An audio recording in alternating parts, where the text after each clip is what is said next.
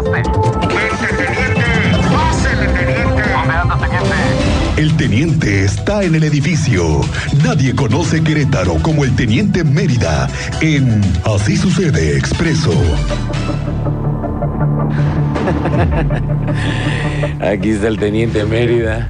¿Qué pasó, teniente? ¿Cómo andas? Bien, gracias. Buenas tardes, Cristian. Muy buenas tardes. Ya estamos Teniente, aquí bienvenido, con las novedades. Llegas rayando, teniente. No, pues es- hay cosas que hacer. Hay También, que- no, pues. Es un, hombre, es un hombre muy ocupado. Sí, ustedes aquí Pues, están Aquí eh, nada más en la en charla. la charla de la, En la nota. Y en la no. chorcha, chorchando la nota. Él va, No, viene y vuelve a ir y regresa. Sí, y no, bueno. yo ya fui, vine, ya regresé, ya. Y- ¿A, ti, a ti te gustan, eres de los que pagas porque te pasean el perrito, ¿no? Sí te gusta. ¿A quién le preguntas? No, te- a ti, Cristian. Yo no tengo perro. No tienes perrito para empezar. Bueno. Pues es que resulta, A ver. A ver, entrados ya en tema, para que le digan a su vecino échele. cuando sacan o pagan para que les pasen sus perritos, porque hay un caso en el que el paseador retuvo a los perritos, secuestró a los dos perritos. Ándale, ¿cómo crees? Sí, pues Pero- el- al final, ¿Por qué? Porque le gustaron los perritos, Ah, o sea, se los quiso quedar. sí, se los quiso quedar, Le- denunció, Le- les parecieron unas excelentes mascotas y dice, yo me las Sí. quedo. el propietario denunció ante la fiscalía, pues por abuso de confianza. Claro. Sí, pues imagínate mis mascotas a las que le tengo un aprecio, un cierto cuidado.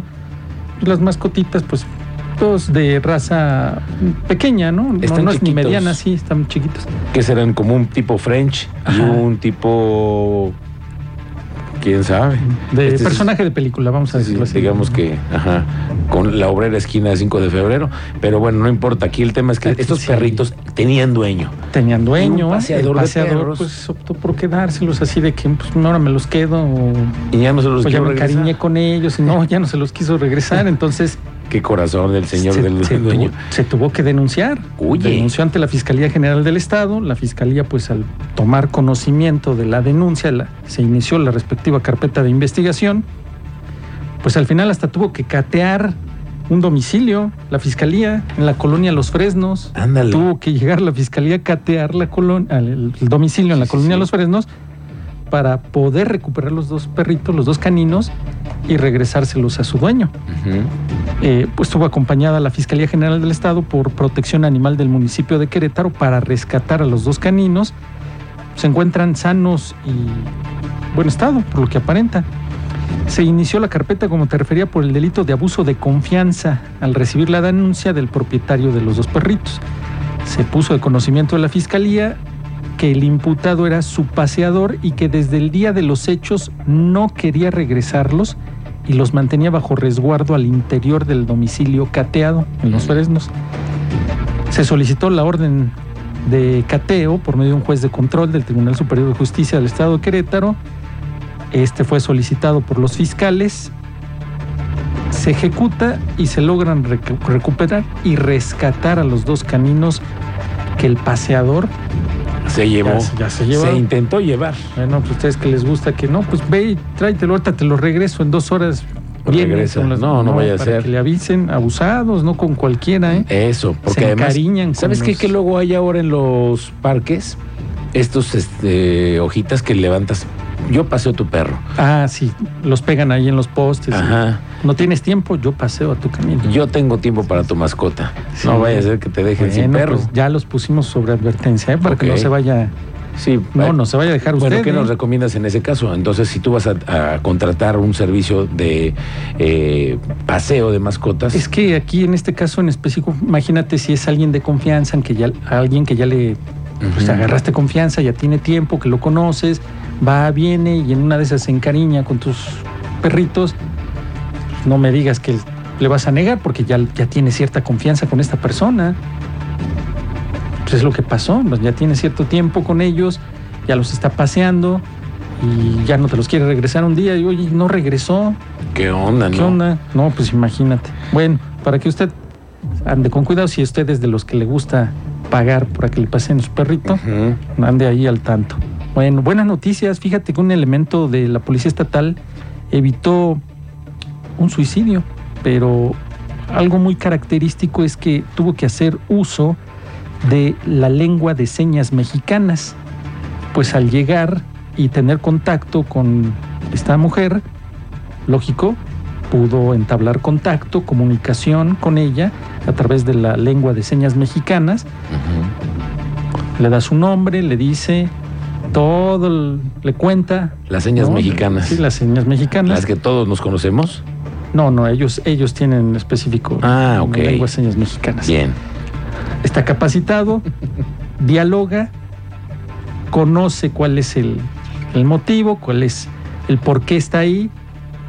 Mira, al final termina todo en, en buenos términos. Fue un, res- un rescate exitoso. Exitoso se evitó que atentara contra su vida, se integró a su núcleo familiar con su tutora, se les brindaron pues las recomendaciones, todo lo que tiene que ver con su, su, su ambiente para que estas, pues, estas actitudes no se vuelvan a repetir. Es un reconocimiento a los elementos de la Policía Estatal porque, ve, capacitados también hasta en lengua de señas mexicanas para poder evitar que una persona atentara contra su vida. Eso ya es, habla de que hay elementos capacitados, así como que puede haber uno que hable algún idioma, Idioma, claro. alguna lengua. No todos, ¿no? Sí, pero no al todos, final pero- creo que es básico que, que tengas nociones de la forma en la que te puedes eh, comunicar Sí, con alguien. en las corporaciones, en las instituciones de seguridad, en las que gestionan riesgos. ¿Te lo enseñan en la escuela eso? como protección civil. No, no, no, no. Eso ya es capacitación ahí en la misma institución. Ah, ok. Recuerda que también Protección Civil también tiene una persona que también está especializada en ese, en ese tema. Y El- el la gestión de riesgos. Sí, sí, sí, sí. Pues eso es muy bueno, ¿eh? porque al final puede entablar diálogo con las personas que tienen conocimiento de estas lenguas señas mexicanas. Bueno, ¿te acuerdas de los inhibidores de señal? En donde los hemos visto por todos lados, Los teniente. jammers, los tipo radio con cuatro o cinco antenas. Bueno, pues ahora cayó un sujeto, eh, bueno, no, tres, no uno, tres, porque venían en un vehículo con reporte de robo en el Estado de México horas antes. El vehículo tenía reporte de robo con violencia. Se dio parte a la policía, lo ubican en Paseo Constituyentes, llegan ahí, abordan a los tres sujetos y les localizan, ya después de corroborar que cuenta con reporte de robo el vehículo, es un Nissan Sentra, el inhibidor, pero ve ya a qué vamos con la tecnología, el tipo de inhibidor. Este va en el, en el cenicero, en el encendedor. Oye, pero eso ya es una tecnología muy avanzada. Es Sí, eh, con una antenita que lo conectas, digamos, al encendedor el encendedor. y eso le da corriente. Sí, corriente para evitar que sea detectado el GPS, Mm. la red puede ser 4G, 5G y puede ocasionar un tipo espejo que en lugar de que te dé la posición a unos metros, te manda muy lejos, te manda a otro estado, a otra entidad que hace esa función de espejo y al final cuando las autoridades están buscando ese vehículo que tiene ese GPS, pues no, no, no lo llegan a encontrar.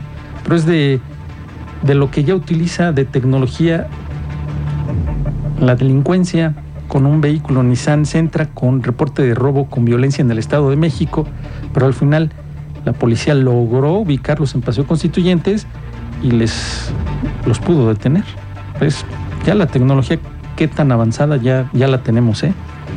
En otro tema en el Marqués, dos menores que sufrían pues huellas de abandono en el Marqués fueron apoyados por la unidad de atención a víctimas de la policía del Marqués. Eh, se hizo de conocimiento a través del número de emergencias a la unidad de atención a víctimas. Acudieron al reporte en Hacienda La Cruz. Los dos menores en situación de vulnerabilidad presentaban huellas de abandono. A los menores se les brindó atención médica y fueron acompañados por el mismo personal de la unidad de atención a víctimas para resguardarlos.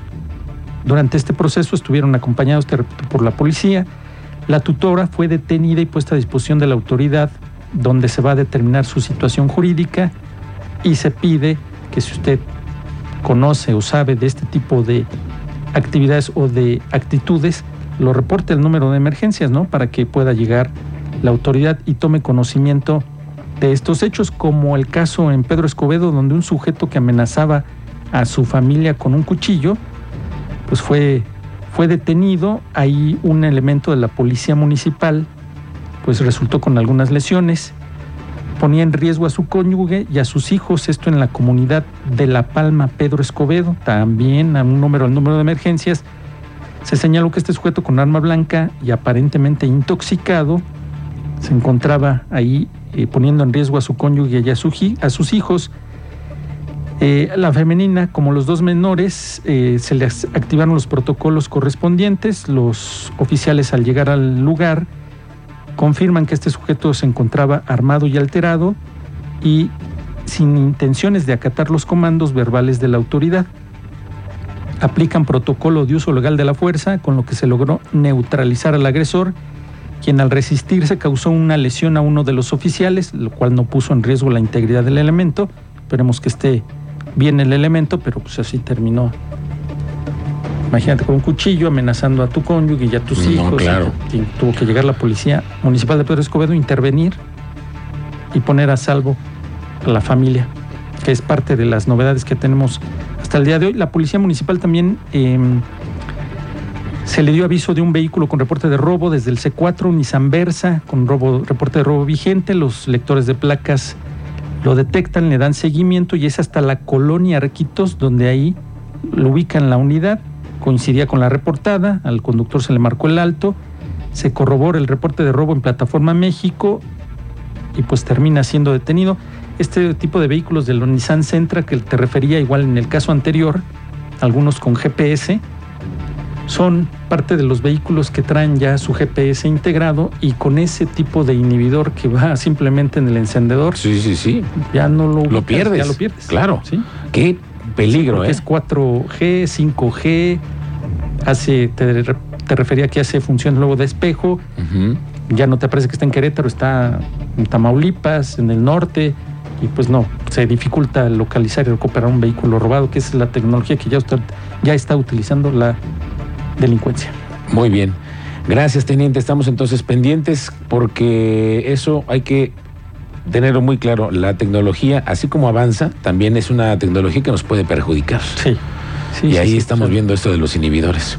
Para todos aquellos que tienen flotillas, que tienen vehículos pues monitoreados de alguna forma por cualquier actividad que que ya tengas. ponerse al día y ver cómo actualizar o en el momento en que se pierde la señal, que se esté utilizando algún inhibidor, qué segunda opción tengo. Mm. Entonces ahora cómprate un bloqueador de inhibidores, ¿no? Ahora resulta. Sí, no, no, resulta. Ahora hay que ver otra forma de ubicar la unidad. Bueno, ¿No? teniente, Bueno. ¿a ti dónde te encontramos para ubicarte Twitter, bien? Mérida 7776. ahí en Correcto. Ok, teniente, estamos pendientes contigo. Sí, muy buenas tardes. Gracias. Adiós.